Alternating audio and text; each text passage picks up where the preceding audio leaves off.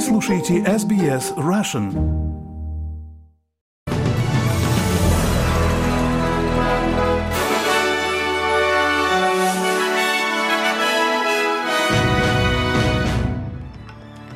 Добрый день, вы слушаете новости СБС на русском языке. С вами Виктория Станкеева. Сегодня пятница, 8 сентября. Коротко о главных новостях к этому часу. Премьер-министр Австралии принял приглашение посетить Китай до конца этого года. Сенатор от либералов Мэри Спейн объявила об уходе на пенсию. США выделили новый пакет помощи Украине на 1 миллиард австралийских долларов. И посольство США в Москве потребовало освободить Владимира Карамурзу. А теперь на эти и другие темы темы более подробно. Исполняющий обязанности премьер-министра Ричард Марлес заявил, что Австралия продолжит переговоры с Китаем по поводу торговых отношений. Это происходит на фоне того, что премьер-министр Энтони Альбанезе принял приглашение президента Китая Си Цзиньпиня посетить Пекин до конца года. Ожидается, что премьер-министр поднимет ряд вопросов, связанных с торговлей и безопасностью, в том числе дела о нарушениях прав человека человека в Гонконге и Тибете, а также выступит в защиту трех австралийцев, которым в настоящее время грозит смертная казнь в Китае. Господин Марлис говорит, что уверен, что обсуждения будут продуктивными. Мы продолжим выступать перед Китаем за расширение торговли вином, как это мы делаем в отношении многих других товаров, включая ячмень. Например, там, где мы видим, что торговля вернулась в онлайн-режиме. И я не сомневаюсь, что это будет один из многих вопросов, которые будет обсуждаться нашим премьер-министром во время его визита в Китай в конце года. Наша цель – стабилизировать отношения с Китаем. Министр транспорта Кэтрин Кинг поставила под сомнение утверждение премьер-министра Энтони Альбанеза о том, что он не знал о блокировке Qatar Airlines во время своего телефонного разговора 13 июля с главой Virgin Джейн Хардликой. Госпожа Кинг неоднократно отказывалась сообщить об этом парламенту, когда она проинформировала премьер-министра о своем приглашении от 10 июля, лишь заявив, что это было до того, как средства массовой информации впервые сообщили о нем 18 июля.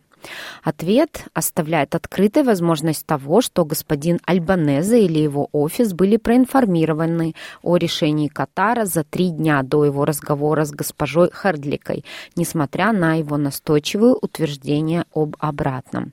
Министр сельского хозяйства Мюррей Уотт заявил Sky News, что, по его мнению, премьер-министр не знал о решении госпожи Кинг. Это то, что он сказал парламенту. У меня нет причин думать иначе. Я имею в виду, что он сказал, что он говорил с генеральным директором Virgin 13 июля, и Кэтрин сказал, что он был осведомлен об этом решении раньше, или его офис был осведомлен об этом решении до того, как она обнародовала его 18 июля. Я не думаю, что эти даты обязательно означают, что здесь существует какой-то заговор, поэтому я абсолютно поддерживаю его. И к другим новостям сенатор от либералов Мэри Спейн объявила, что уходит из федеральной политики. В своем заявлении сенатор Пейн сообщила, что покинет парламент 30 сентября. Лидер оппозиционного сената Саймон Бирмингем поблагодарил сенатора Пейн за ее вклад и услуги.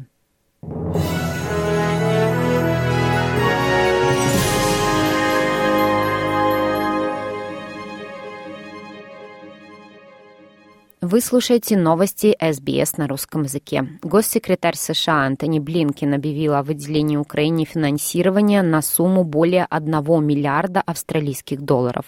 Президент Джо Байден запросил еще 21 миллиард долларов военной и гуманитарной помощи Украине, но пока не ясно, какая сумма будет одобрена в итоге. Господин Блинкин говорит, что это финансирование является еще одним проявлением поддержки Вашингтона в 18-месячной войне.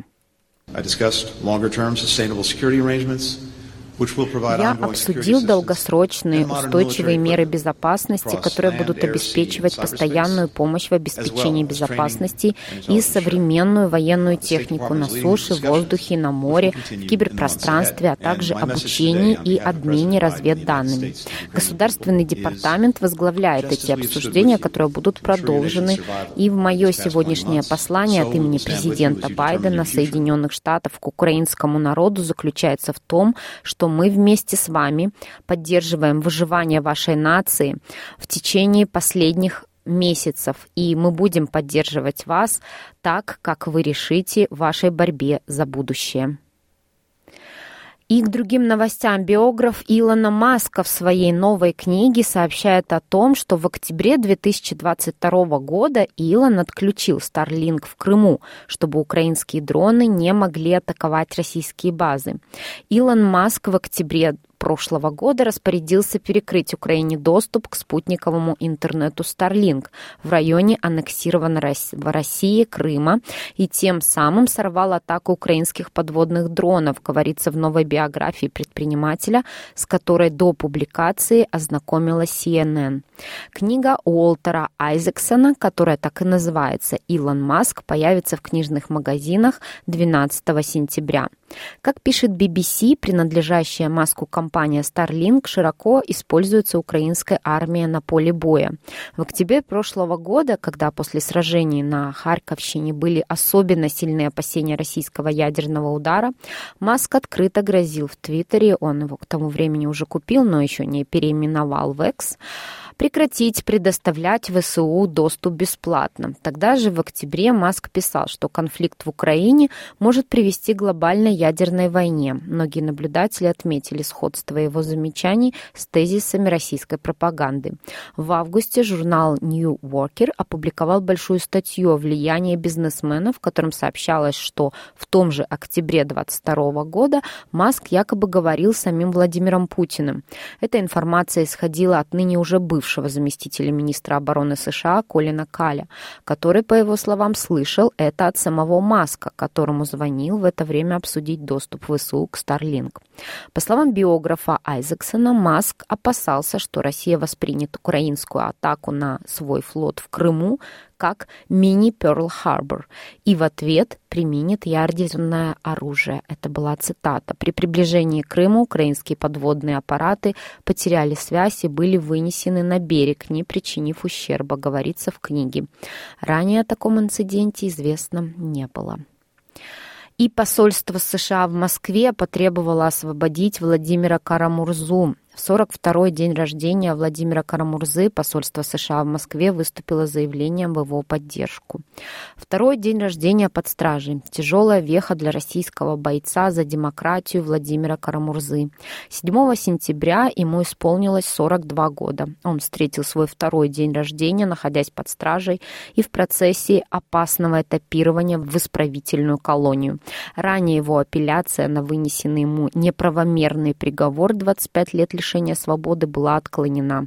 Прежде всего, господин Карамурза не должен находиться в тюрьме. Он просто не согласен с политикой своего правительства и публично выражал свое мнение, воспользовавшись основными правами человека, закрепленными как в Конституции Российской Федерации, так и в международных договорах, участником которых является Россия.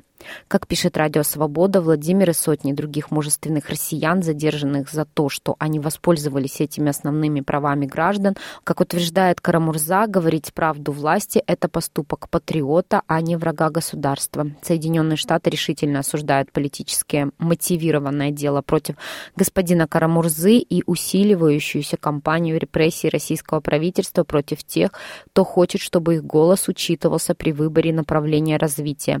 Мы вновь вновь призываем к немедленному освобождению господина Карамурзы, а также к освобождению более 600 политических заключенных в России, говорится в заявлении для прессы посольства США в Москве.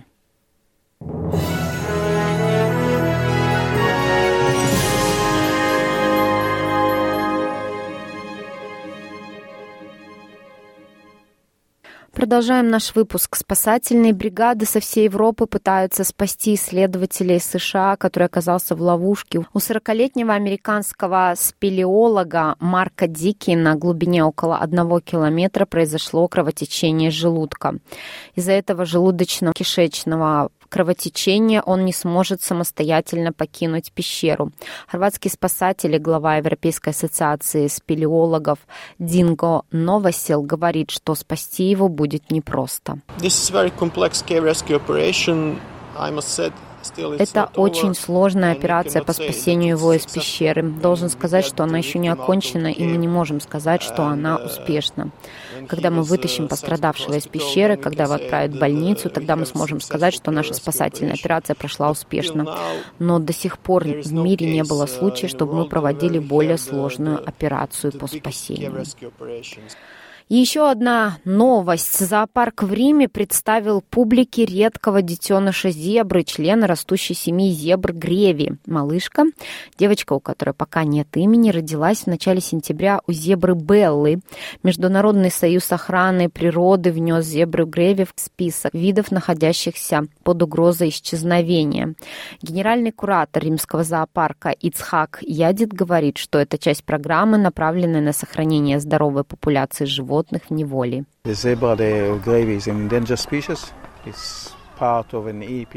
Зебра греви – это вид, находящийся под угрозой исчезновения. Она является частью программы сохранения вида зебр в неволе. В природе, в дикой природе ситуация не так хороша. Их численность колеблется от 2300 до 2700 зебр.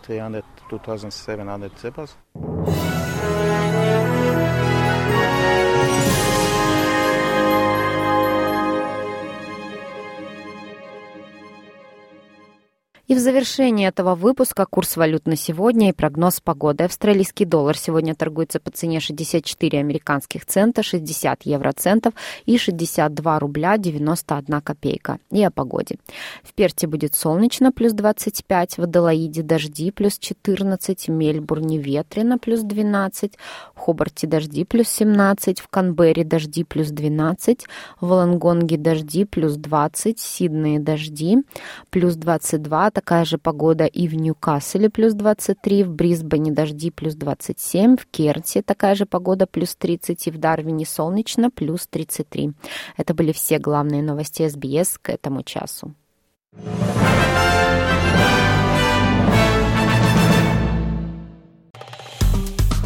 Поставьте лайк, поделитесь, комментируйте. SBS Russian в Фейсбуке.